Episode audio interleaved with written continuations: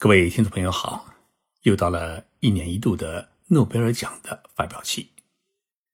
诺贝尔奖啊，是以瑞典杰出的化学家诺贝尔而命名。他出生于瑞典首都斯德哥尔摩，不仅呢是一位杰出的化学家，而且还是一位杰出的发明家和企业家。他一生啊，共获得了技术发明专利是三百五十五项。其中呢，以硝化甘油制作的炸药的发明最为著名。他兴办实业，在欧美等五大洲二十个国家开设了约一百家的公司和工厂，积累了巨大的财富。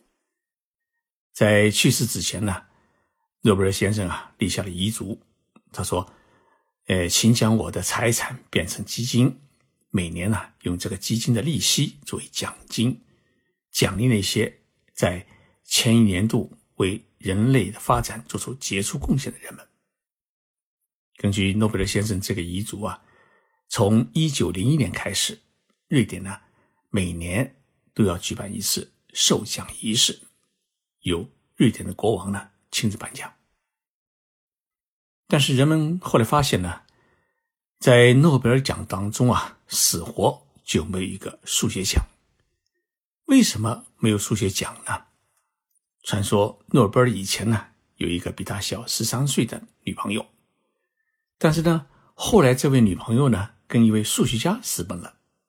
这件事情啊给了诺贝尔很大的刺激，他从此对结婚不感兴趣，一直到死为止都是单身汉。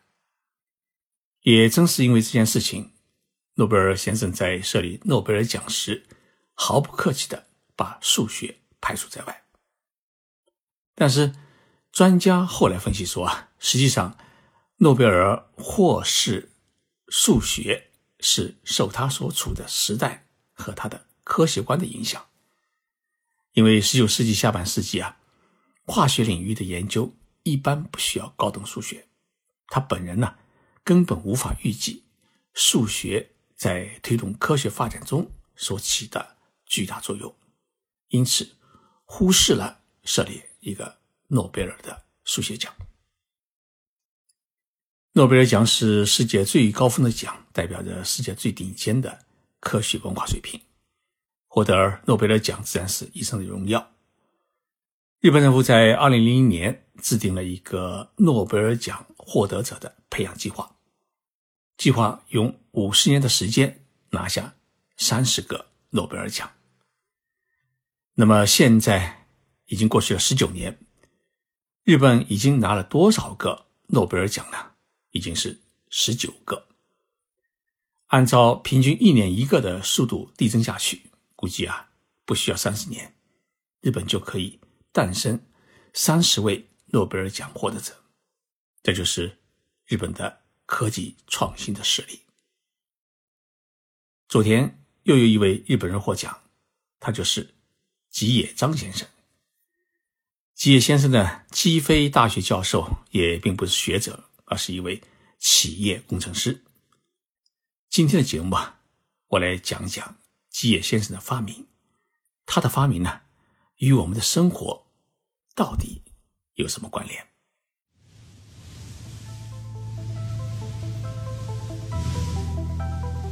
任你波涛汹涌，我自静静到来。静说日本，冷静才能说出真相。我是徐宁波，在东京给各位讲述日本故事。吉野先生获得诺贝尔获奖的消息传出以后啊，我连忙打电话给旭化成公司前驻北京总代表深山博子先生。我问他一句话，我说：“深山先生，你熟悉吉野先生吗？”深山先生回答说：“啊。”他说：“我几次陪他一起出差，一起喝酒。吉野先生啊，是一个很坦率也很真诚的人。吉野先生今年是七十一岁，是旭化成公司的名誉特别研究员。问日本人，旭化成公司是做什么的？几乎所有的人的第一反应是生产保鲜膜。确实呢，呃，日本的保鲜膜的一半都是。旭化成生产的，但是呢，旭化成其实是一家集化学、纤维、住宅、建材、医药、医疗、电子零部件生产于一体的综合性的化工企业。那么，吉野先生呢，一辈子都在这家公司里面工作，直到现在整整半个世纪。吉野先生于一九四八年出生在大阪府。一九七零年，他毕业于京都大学的工学部。大家要注意啊，京都大学的工学部诞生过许许多多诺贝尔获奖者。吉野先生在京大学学的专业呢是石油化学专业，他的恩师呢是获得过诺贝尔化学奖的福井谦一教授。一九七二年呢，哎，吉野先生获得了硕士学位。他毕业以后呢，就直接进入了旭化成公司工作，先后担任过离子二次电池的研究小组的组长、电池事业也开发本部的部长。一九八三年，吉野先生开始研究锂电池，他运用钴酸锂开发出阴极，运用聚乙炔开发出阳极。在当年呢，研制出了世界上第一个可充电的锂离子电池的原型。一九八五年，吉野先生呢克服了众多的技术难题，彻底消除金属锂，确立了可充电含锂弦素锂离子电池，也就是 LIB 的一个基本的概念。那这概念说起来比较复杂。在他的努力之下呢。世界上第一块现代锂电池的诞生，这个诞生啊，拉开了人类移动信息革命的序幕。值得一提的是，吉野先生在研发的过程当中，他一直没有找到合适的一个阴极材料。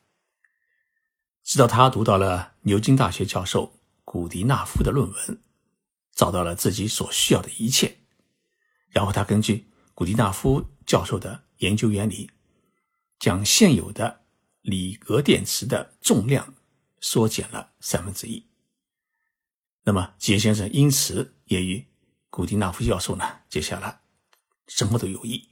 这次两个人是双双获得了诺贝尔化学奖。吉野先生研发出来的这种锂电池呢，具有安全性高、体积小、能量密度高等特点，突破了以往电池的。技术限制。那么，索尼公司呢，获得这项技术以后啊，与旭华城合作，在一九九一年首次将锂电池实现了商业化。众所周知，索尼当初呢，诶，喜欢这项技术，是因为索尼生产摄像机，那么这锂电池就成了摄像机的一个长效电池，但是。因为产品啊，呃，一直局限于摄像机当中，所以呢，长期以来，锂电池得不到很广泛的应用。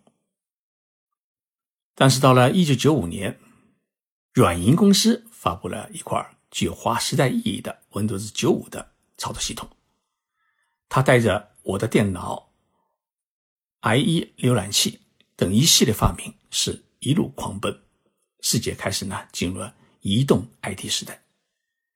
随后，像手机啊、哎笔记本电脑啊、数码相机等移动互联电子工具不断出现，锂电池呢也出现了几何级的增长。吉野教授在接受媒体采访时，他曾经表示，二零零四年时候啊，锂电池在电池中的占比还不到百分之一，如今呢已经成为移动电池的主流。现在主要应用在两大领域：一是移动式产品，比如说像手机、电脑，它们占锂电池使用量的三分之二左右；那么第二大领域就是车载电池，也就是说是电动汽车。他说啊，世界变化的速度实在是太快了。根据我们二零一零年的掌握的数据统计，当时车载用锂电池几乎是零，那么现在只要达到百分之三十还要多，以后这比例啊可能还会继续不断的增长。电动汽车的出现等于给锂电池打开了一个新的应用方向，是全新的一个商业的机遇。基业先生呢，他不否认目前车站电池还有一些弱点，但他认为啊，这不能归结于锂电池本身的技术困境，也有一些客观原因。笔记本电池啊，呃，毕竟经历了二十多年的时间，但是呢。车用电池的使用时长从被开始使用到目前还很短。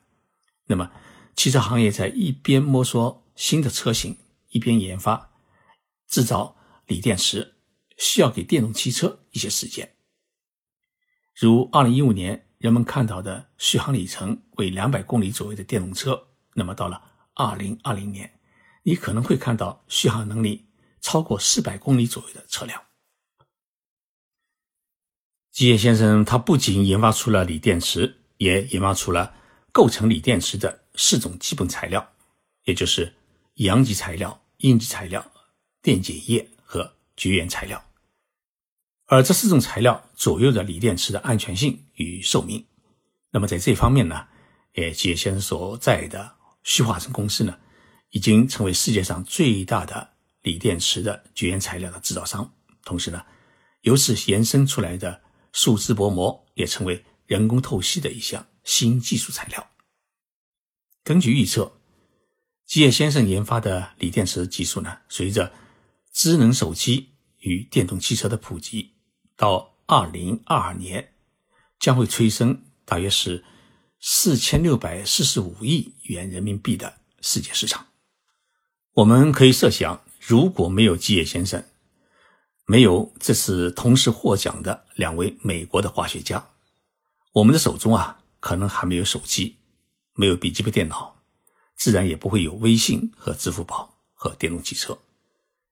锂电池的发明啊，彻底改变了我们的生活，奠定了人类无限无化石燃料社会的基础。我们在祝贺基野先生同时啊，也特别关注到一个现象，那就是。基野先生获奖之后，他的一切活动，包括举行记者会见和接受媒体专访，都是在旭化成公司里面举行，也有旭化成公司全力操办。为什么一个退休老职工与原来的公司还有这么紧密的关系？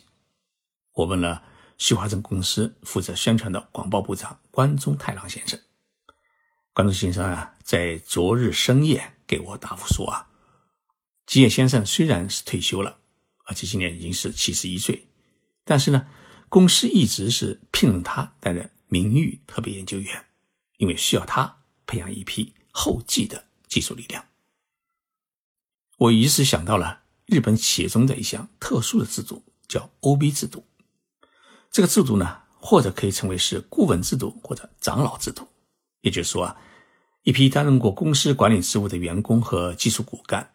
虽然退休了，但是呢，公司一直会与他们保持紧密的联系，让他们啊成为公司的 OB，然后呢，拨出一笔资金资助他们的各种活动，提供场所呢，让他们经常能来公司转转，让他们啊为公司的发展继续出谋划策，做到退而不休，休而不离，自始作为公司的一员。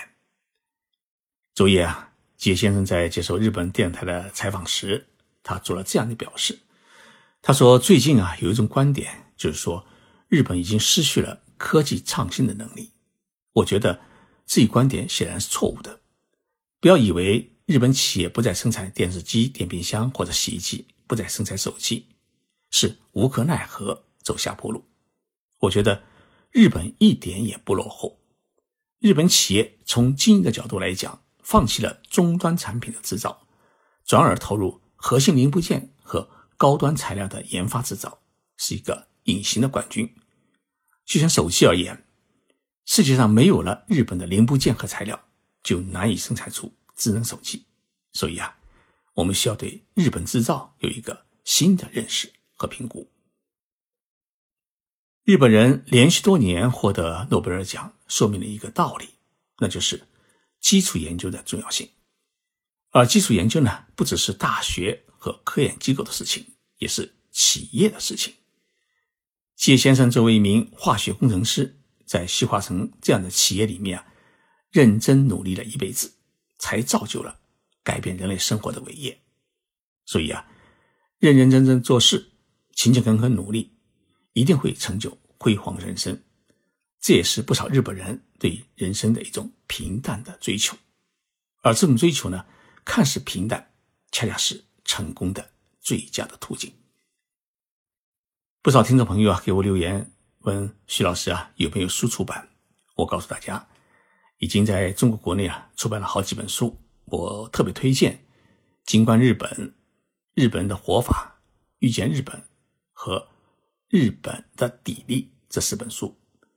那么这四本书啊，都于华文出版社出版，在当当网、京东商城和各大书店呢均有出售，欢迎大家购买。节目最后啊，哎，我呼吁在日本，尤其是东京首都圈的听众朋友，包括临时来日本旅游的我们的听众朋友，请大家注意，今年第十九号超强台风将会在十二号袭击日本列岛。